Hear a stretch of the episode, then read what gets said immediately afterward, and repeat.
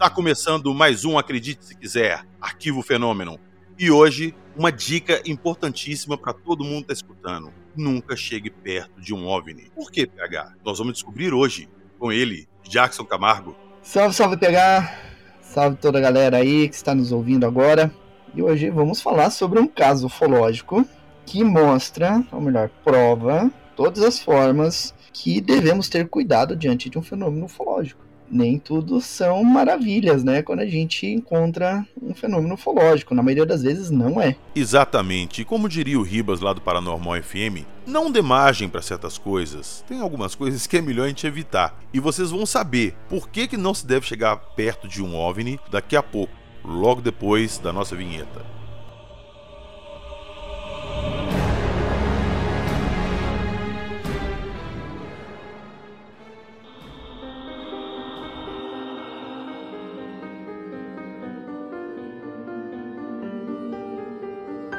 Avistamentos inexplicáveis, marcas de pouso, queimadura por radiação, curiosidade fatal.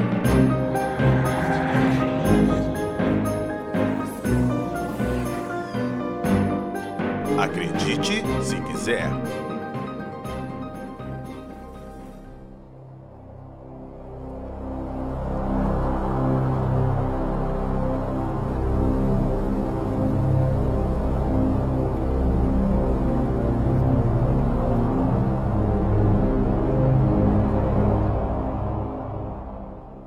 20 de maio de 67, Canadá, Falcon Lake. Foi lá que rolou essa história. Foi lá que aconteceu o contato de uma pessoa com alguma coisa que ele não sabia o que era e que acabou bem mal para ele. Jackson, conta essa história pra gente. Muito bem, então o protagonista da nossa história de hoje chama-se Stephen Michalak, que era mecânico e geólogo amador. Então, quando ele tinha os finais de semana, feriados, as folgas dele, ele costumava ir para algumas regiões para fazer mineração, para fazer estudos geológicos e tudo.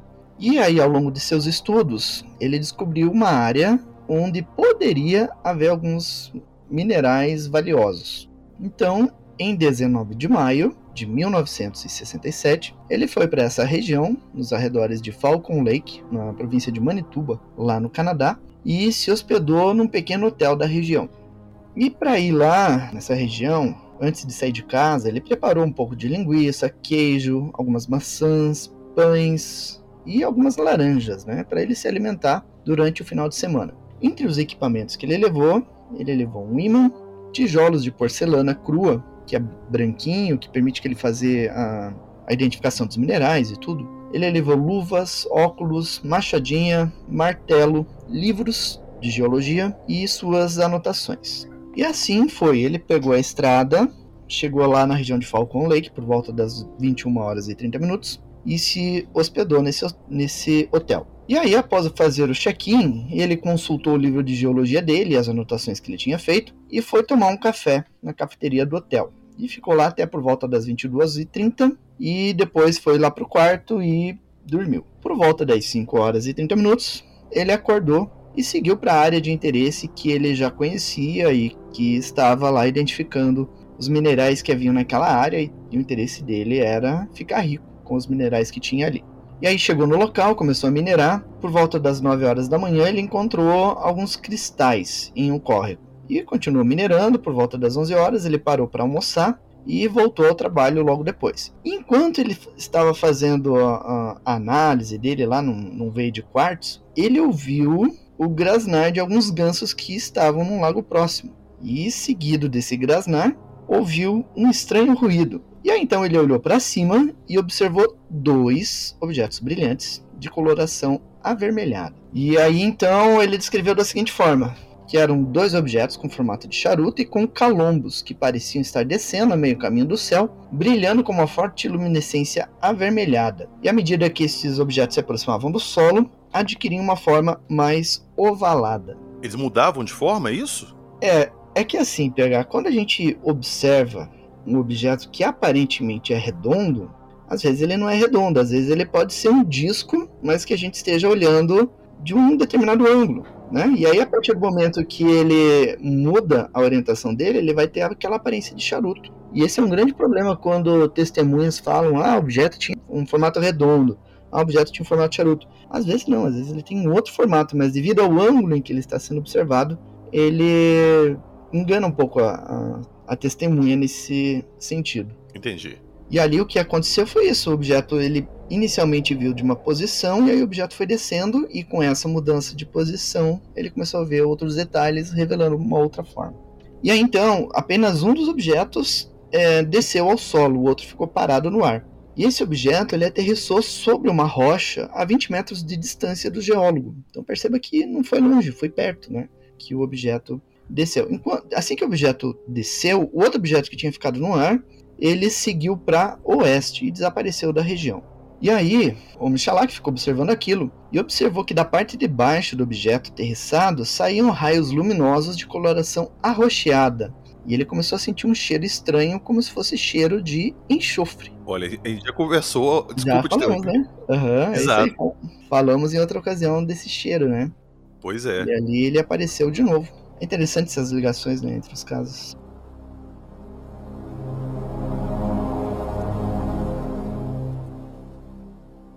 E aí o geólogo ele calculou esse objeto como tendo 12 metros de largura e 4 metros de altura. O formato do objeto seria como uma tigela, uma pequena abóbada no centro, uma abóbada como se fosse uma cúpula na região central na parte de cima. E ele continuou ouvindo um zumbido semelhante ao motor elétrico e um outro zumbido como sendo de ar aspirado, né, o ar sendo sugado. E esse objeto então ele ficou estático, ficou parado ali e se abriu uma porta lateral.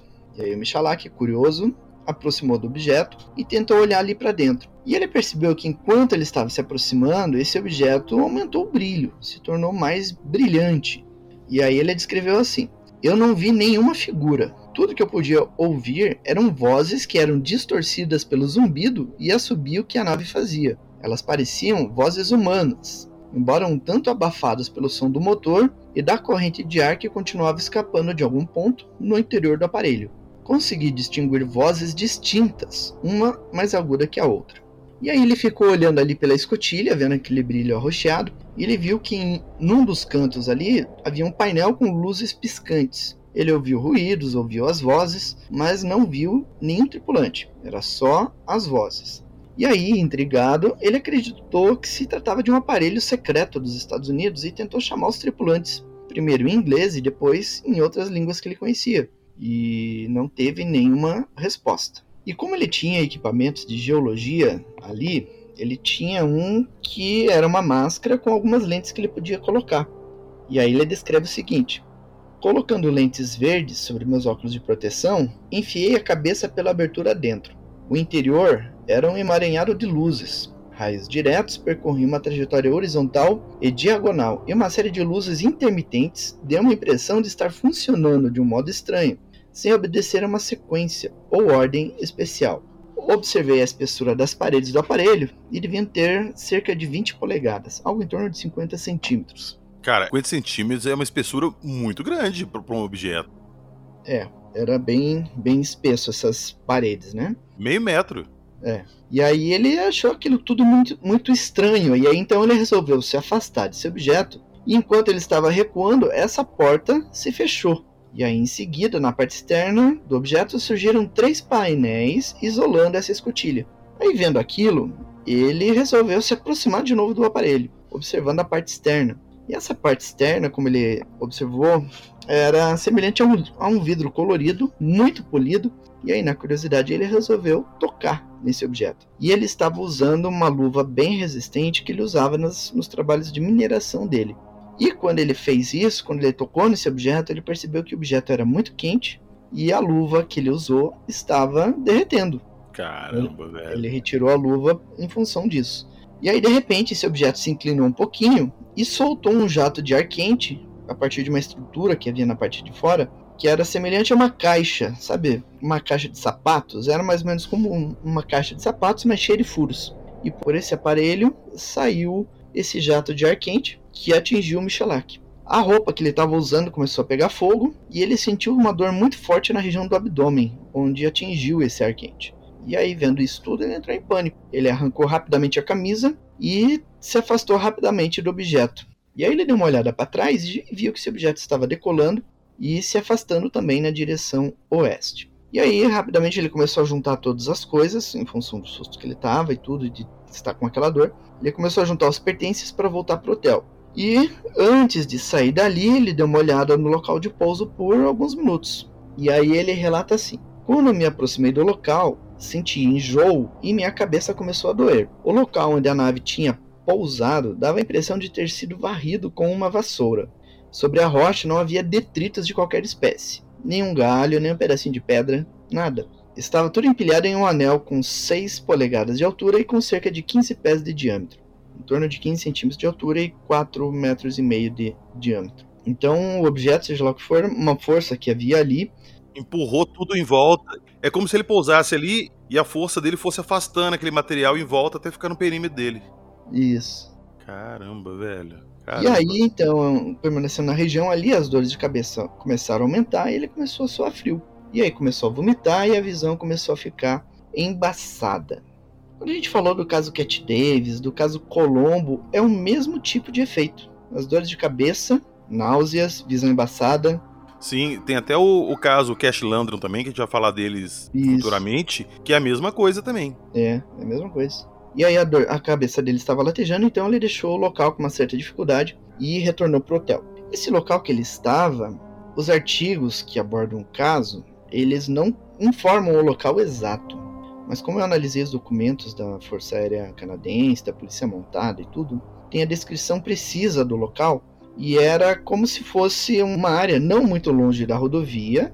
Então ele ia até a rodovia e entrava nessa, como se fosse uma trilha, mata adentro. Então andava por alguns minutos e ele já chegava nesse local. Então não foi difícil para ele retornar para rodovia. E aí quando ele chega na rodovia, ele anda mais uns 5 minutos, ele já chega na sede da cidade lá de Falcon Lake. E foi isso que ele fez. Então ele saiu lá na rodovia e foi lá pro hotel. Lá no hotel ele falou com a, a atendente é, pedindo por um médico, né? Perguntando do médico da cidade. E como era final de semana, a atendente falou: Olha, o médico ele está viajando só volta na segunda-feira. E era o único médico ali na região, né? Então ele resolveu voltar para casa, a casa dele lá em Winnipeg, onde ele morava. E aí então ele ficou esperando o ônibus. enquanto esperava o ônibus, ele percebeu que ele mesmo estava com um cheiro de motor elétrico queimado e o cheiro de enxofre né, que estava emanando do objeto. Então ficou ali esperando por algumas horas. O ônibus veio, ele foi para Winnipeg, chegou lá, ele foi até a casa dele, encontrou a família e tudo.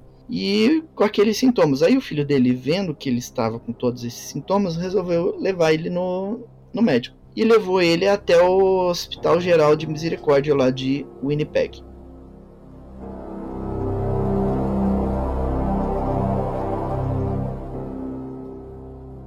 O médico atendeu ele e questionou o que havia acontecido. Poxa, agora é a parte que o cara tem que explicar o que aconteceu e todo mundo olhar pra ele e falar assim, cara, o que, que você bebeu? Foda, pois né? É, Foda. Pois é. E isso é uma situação delicada. Quando tem casos dessa natureza, tem pessoas que relatam, tiveram um fenômeno ufológico, e tem pessoas que omitem. E ele foi um dos que omitiu no início. A desculpa que ele deu é que foi o exaustor de um jato que atingiu a região dele. O exaustor de um jato? Avião jato? É.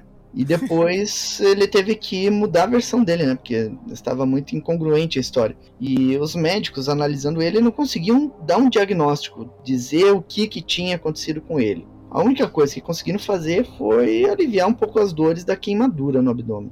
E essa a dor de cabeça que ele sentiu continuou no dia seguinte, né? E depois foi melhorando gradativamente. E a queimadura que ele teve no abdômen, a marca ficou visível até a, a morte dele no ano de 1999. Ô Jackson, diz que os médicos fizeram exame também de sangue nele e tudo, e diz que a contagem de linfócitos do sangue dele caiu de 25% para 16%, e só voltou ao normal quase um mês depois do ocorrido. É, teve vários efeitos assim bem interessantes. Eu falei disso porque aí basicamente é efeito de radi exposição à radiação. É, exato. Ali tem esse efeito da radiação, inclusive foi detectado algumas anomalias no, no, local e tudo depois, como a gente vai ver. Então é um caso com efeito radioativo na testemunha. Mais um caso, né? Acho que é o terceiro ou quarto que a gente comenta aqui. Sim. E aí, segundo o Dr. Connolly, lá do Hospital de Misericórdia, lá de Unipeg, as queimaduras começaram a ser tratadas, mas elas não responderam adequadamente ao tratamento. E aí teve uma piora. Né? Aí teve essa contagem de linfócitos que caiu de 25% para 16%. Ele também perdeu o apetite, perdeu 10 quilos nos dias seguintes. Então, foi toda uma série de, de efeitos fisiológicos negativos que ele sofreu, né? E aí, esse caso ele foi amplamente noticiado no Canadá, atraindo numerosos investigadores, tanto ufólogos como investigadores da Real Polícia Montada Canadense e da Força Aérea do Canadá também. E aí a imprensa, né, a BBC, a revista Live, empresas lá da, da mídia canadense também fizeram ampla cobertura do caso e com essa divulgação, várias pessoas começaram a relatar avistamentos na região de Manituba, onde o caso aconteceu. Em um período de duas semanas antes e duas semanas após o encontro do Michalak, foram registrados 20 aparições de UFOs só naquela região. Então, esse caso ele aconteceu no meio de uma onda ufológica que estava acontecendo lá. Ô, ô Jackson, rapidamente, você falou que ele não contou a verdade para os médicos e tudo, aí mudou a versão dele depois, os médicos foram tratar ele, enfim. Como que os pesquisadores, os ufólogos, descobriram que era um caso ufológico? Ele revelou a verdade depois? É, ele teve que relatar o que tinha acontecido, né? Que tinha visto um objeto, até para que ele pudesse ser tratado adequadamente, né? Esse é uma, uma grande um fato comum nesse tipo de caso, né? Quando a pessoa vai para o hospital, se ela omite que teve um contato imediato e que isso gerou o problema que ele teve, na maioria das vezes os tratamentos que são oferecidos pela ciência não atendem o problema. E aí a pessoa, como está sofrendo e não está se identificando o problema, ele acaba sendo obrigado a confirmar, né, descrever o que aconteceu com ele. Então, assim acaba a história acaba vazando e acaba chegando na imprensa, na mídia e tudo mais. Não, e você falou aí, Jackson, que o pessoal vai no hospital e omite que foi abduzido e tudo. A gente tem um caso no Brasil que uma pessoa sofreu uma abdução, ela ficou com sequelas dessa abdução também, e ela entrou com um processo de aposentadoria pelo INSS, e no processo dele, o motivo da aposentadoria foi sequela por abdução, não foi? Foi, foi. É, caso Barroso, né? Um caso muito interessante que a gente vai abordar aí no futuro, em que foi lá no prontuário, né, a, a informação de que era contato ufológico. Caramba, velho. Caramba. Ah, abrindo, um, abrindo um parênteses aqui, isso me lembrou um documento oficial, não é? Ele é um documento que não está no acervo de OVNIs, que foi disponibilizado no Arquivo Nacional, mas que está no Arquivo Nacional em outra pasta, e eu achei por acaso. Olha isso. é, não, você vai dar risada. Uma pessoa escreveu lá pro presidente da época, o, o, o presidente Figueiredo, falando que havia o fenômeno ufológico, que havia alienígenas vivendo na Terra e que por causa disso ele, a pessoa que estava escrevendo a carta, deveria ganhar uma aposentadoria especial. mas, mas, por quê? Por, por, que ele merecia isso? a justificativa é que havia o fenômeno ufológico e que tinha alienígenas na Terra. E aí ele merecia ganhar a aposentadoria. É sério, tá lá no Arquivo Nacional a carta que ele escreveu lá pro presidente Figueiredo. Uma hora dessa eu vou Vou escrever alguma coisa sobre isso, porque é, meio engraçado, né? Se for ver. Porra! E a carta foi classificada como excêntrica, né? E foi colocada lá nas cartas excêntricas que ele recebeu na época. Cara, como que eu queria dar uma olhada nesse pacote de cartas excêntricas? Aqui, vamos fazer o seguinte então. Ô Jackson, tem como disponibilizar essa carta pro pessoal lá do nosso grupo dos apoiadores lá? Tem, claro, claro. Vou postar lá então. Eu só vou recuperar a carta de novo lá no Arquivo Nacional e daí já coloco lá pro pessoal observar essa curiosidade. Não, perfeito então. Depois do final do episódio, eu vou aqui explicar pra galera que quiser participar do nosso apoio lá como é que faz. Tranquilo? Mas essa carta vai estar tá lá. No dia da publicação do episódio, essa cartinha vai estar tá lá pra vocês darem uma conferida. Então vamos lá, vamos voltar pro nosso amigo Michalak.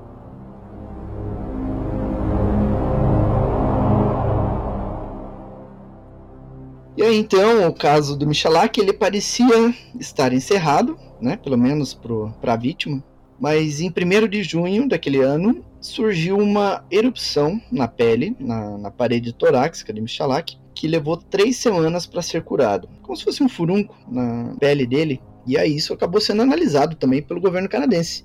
E aí o médico que fez todo esse acompanhamento, o Dr. Otaway, ele declarou da seguinte forma: Michalak sofreu queimaduras de primeiro grau na parede abdominal superior em 21 de maio de 1967, perto do Lago Falcon, em Manituba. Ele afirma que foi devido a uma explosão de ar comprimido quente de um OVNI que pousou perto dele nos arbustos.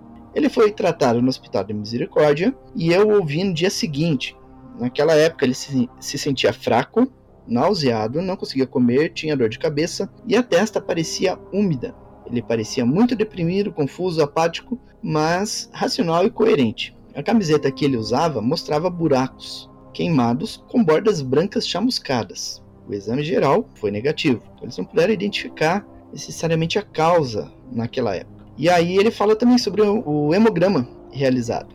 Um hemograma completo foi realizado em 24 de maio e repetido em 30 de maio eram normais, exceto por uma taxa de 22 que caiu para 9 e na taxa de linfócitos de 21% que caiu para 16. Em 1 de junho, ele desenvolveu uma erupção na parede torácica, inicialmente uma urticária natural. Isso se estabeleceu em cerca de 3 semanas. Em 15 de setembro, ele veio ao meu consultório com uma urticária generalizada com eritrema, erupções, fraqueza, tontura e aperto na garganta, de meia hora de duração. Recebeu adrenalina e foi enviado ao Hospital de Misericórdia para observação. A urticária retrocedeu naquela noite e foi mandado para casa no dia seguinte. Então aqui você observa também que pode ter desencadeado algum tipo de alergia na testemunha ou talvez algum efeito de radiação também, porque o Michalak nas semanas seguintes, quando ele saiu do hospital lá em maio, ele voltou ao local do contato e ele fez coleta de material e levou esse material para casa. E como havia contaminação radioativa nesse material, ele se expôs de novo à radiação. Caramba, velho! É. Nossa, caramba! Não vou culpar ele, porque eu acho que eu também cairia nessa. Se eu presenciei uma parada dessa e eu vou voltar lá depois coletar material, claro que eu ia fazer. Agora, eu ia adivinhar que ia estar radioativo? Pô, complicado, pois né? É. Agora, só um parêntese para quem está escutando a gente: vale a pena vocês entrarem lá no fenômeno e dar uma olhada, porque tem a foto da barriga dele com a marca da queimadura. É, é uma marca assim bizarríssima. Imagina que você pegou, igual o Jackson falou, uma caixa de sapato, você faz um tanto de furinho redondo no fundo dela, pega uma parede branca e pega uma lata de spray atrás da caixa e joga o spray. Vai vazar naqueles furinhos, né? E vai ficar um quadrado cheio de bolinhas na parede. É isso a marca que está na barriga dele. É isso. E, inclusive, vocês podem aproveitar entrar lá também e ver, ele deu uma entrevista gigantesca lá, contando detalhes do avistamento, algumas coisas diferentes, que vale muito a pena entrar lá e dar uma lida na matéria, que ficou muito boa e está bem completa. E, e olha só, pegar, nos últimos programas a gente falou sobre exames que foram feitos e que, se, que foram mantidos confidenciais.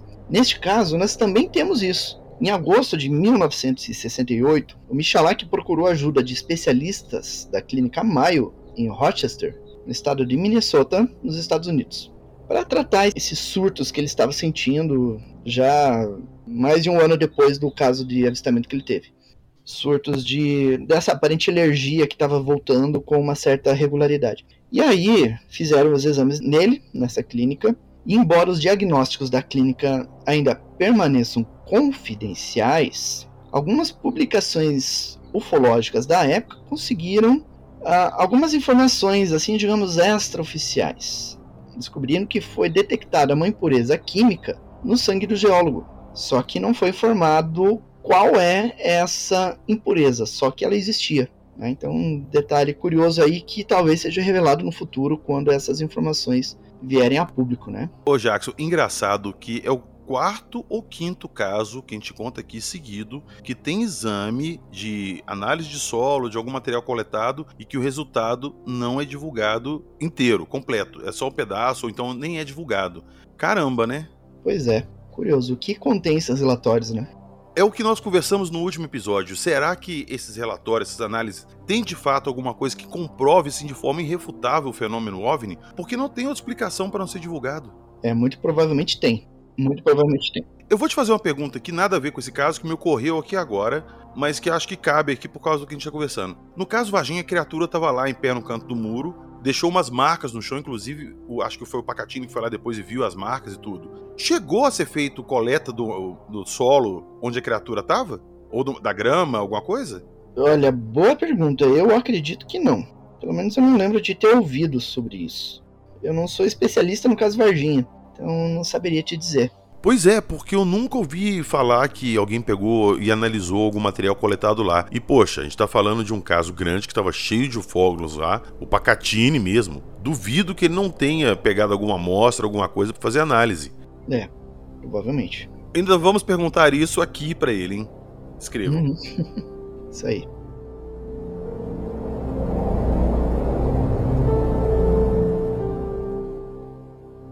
É, e aí então, a investigação da Força Aérea Canadense e a investigação da Polícia Montada Canadense envolveu várias idas ao local. Primeiro, na tentativa de encontrar o local exato, porque após o caso, enquanto Michalak estava internado, os militares queriam até, ir até o local onde o caso aconteceu. Só que o Michalak, ele não forneceu o local exato.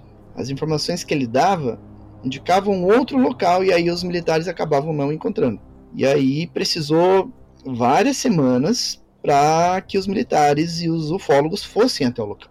Porque o medo do Michelak era que as pessoas descobrissem o local onde ele estava com intenção de minerar. Então, aí você vê que o caso ele assume um, um caráter ainda mais real, né? Porque o cara tinha um interesse comercial numa área e ele precisava manter o sigilo nessa área. E aí ocorre um caso como esse em que ele é obrigado a revelar a localização e ele fica reticente em revelar né? Só confirma mais uma vez a realidade do caso também, né? E aí, quando Michalak se restabeleceu, ele topou levar alguns pesquisadores até o local, pesquisadores ufólogos. Eles foram até o local e fizeram uma análise inicial no local de pouso. E aí, alguns dias depois, quando essa investigação foi revelada, aí os militares procuraram ele e aí ele aceitou levar os militares até o local do pouso também.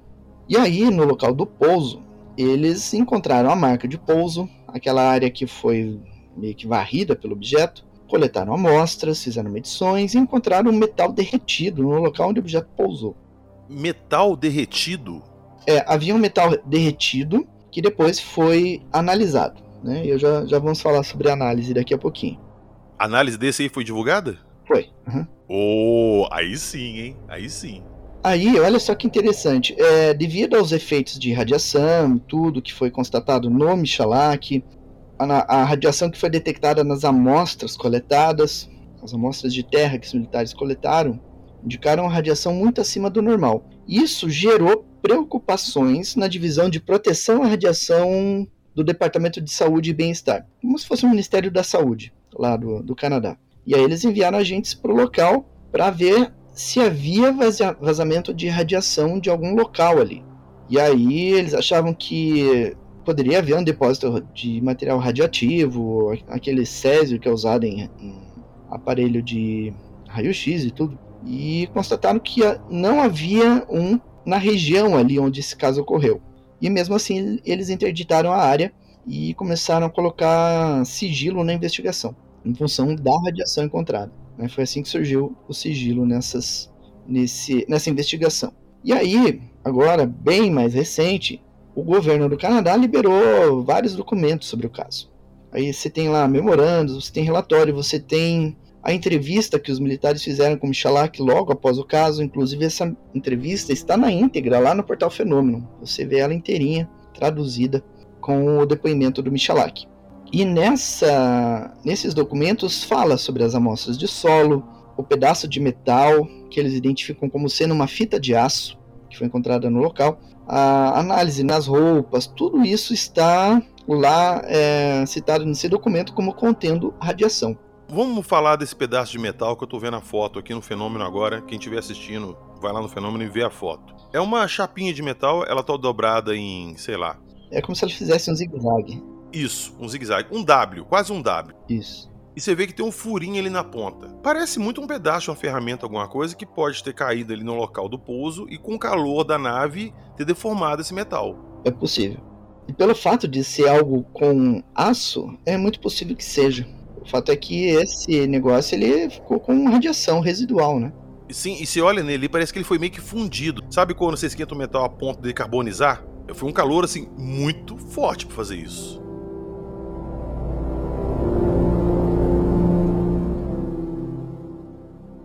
É, ô Jackson, igual eu te falei, isso aí para mim parece um pedaço de ferramenta. E que e, ele sofreu um calor tão grande a ponto de ter, como é que eu falo, carbonizado o aço e ter destruído isso. o aço. Qual que é o ponto de fusão do aço? Olha, o ponto de fusão do aço está em torno de 1500 graus Celsius. Então, para derreter isso aí, precisa ser algo muito quente mesmo, né? Pois é, então vamos lá, perguntinha padrão. Existe algum fenômeno natural que causa esse calor ali, naquele local, para poder deixar o aço assim? E ainda dá uma radiação para ele de, de bônus? Não, aí é só fenômeno ufológico mesmo. Pronto. Não tem, não tem outra explicação. Não, é, se olhar esse pedaço de metal lá do local, você vê que claramente ele foi praticamente carbonizado, cara. O interessante é que se você notar embaixo dele, assim, que provavelmente estava em contato com a pedra, ele derreteu no formato da pedra, como se ele tivesse derretido igual uma vela e começado a grudar. Cara, é muito quente.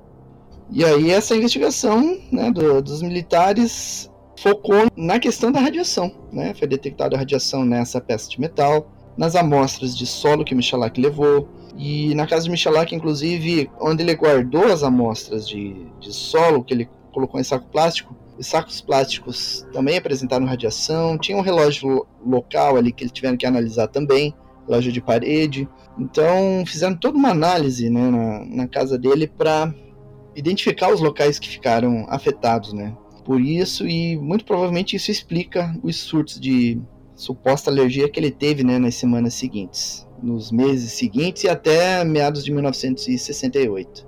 Conversando aqui agora, batendo papo sobre esse caso, me ocorreu uma coisa que agora que eu não sei se faz sentido, mas olha só. A gente sempre relata nesse caso que as pessoas sentem um calor muito grande dos objetos e tem essa radiação. Será que esse calor e até mesmo essa radiação não seria proveniente de um atrito desse campo gravitacional magnético que as naves têm em volta, que a gente já discutiu aqui, com o ar? Que geraria esse calor? Se esse campo tivesse sempre se movimentando ali em contato com o ar, geraria um atrito geraria calor.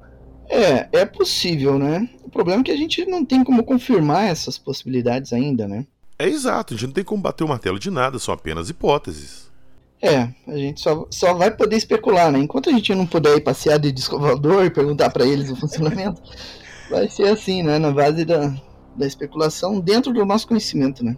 Lá no portal Fenômeno tem uma seção chamada Artigos e Estudos. Você passa o mouse sobre o link em Artigos e Estudos, tem uma um link chamado Hipóteses e Teorias.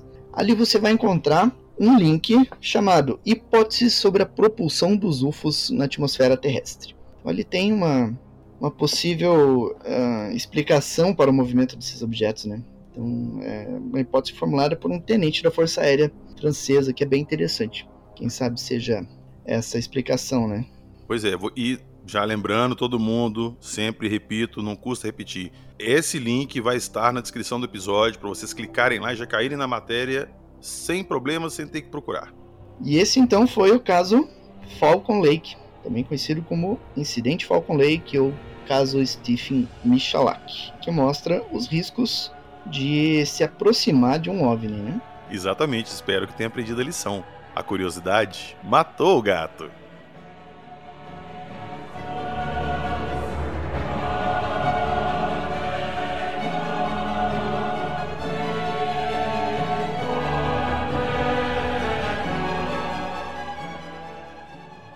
É isso aí. Chegamos ao fim de mais um episódio. Falamos hoje do incidente Falcon Lake, ou caso Steve Michelak, como o Jackson acabou de dizer. Caso muito legal, vale a pena vocês irem lá no Fenômeno, dar uma olhada nas fotos das marcas do Michelak, dessa peça de metal que a gente citou. Tá bem completa lá no Fenômeno, com a entrevista dele. Então dá um pulinho lá e dá uma conferida.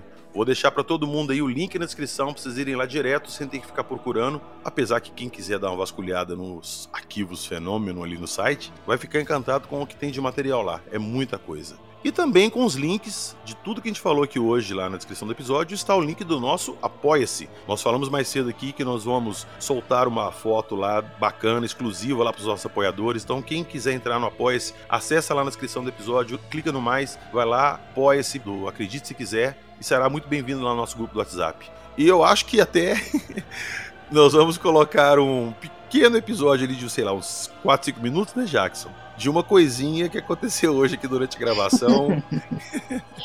Ai, cara, meu Deus do céu, se eu continuar vivo até o amanhecer, eu posso lá pra vocês verem.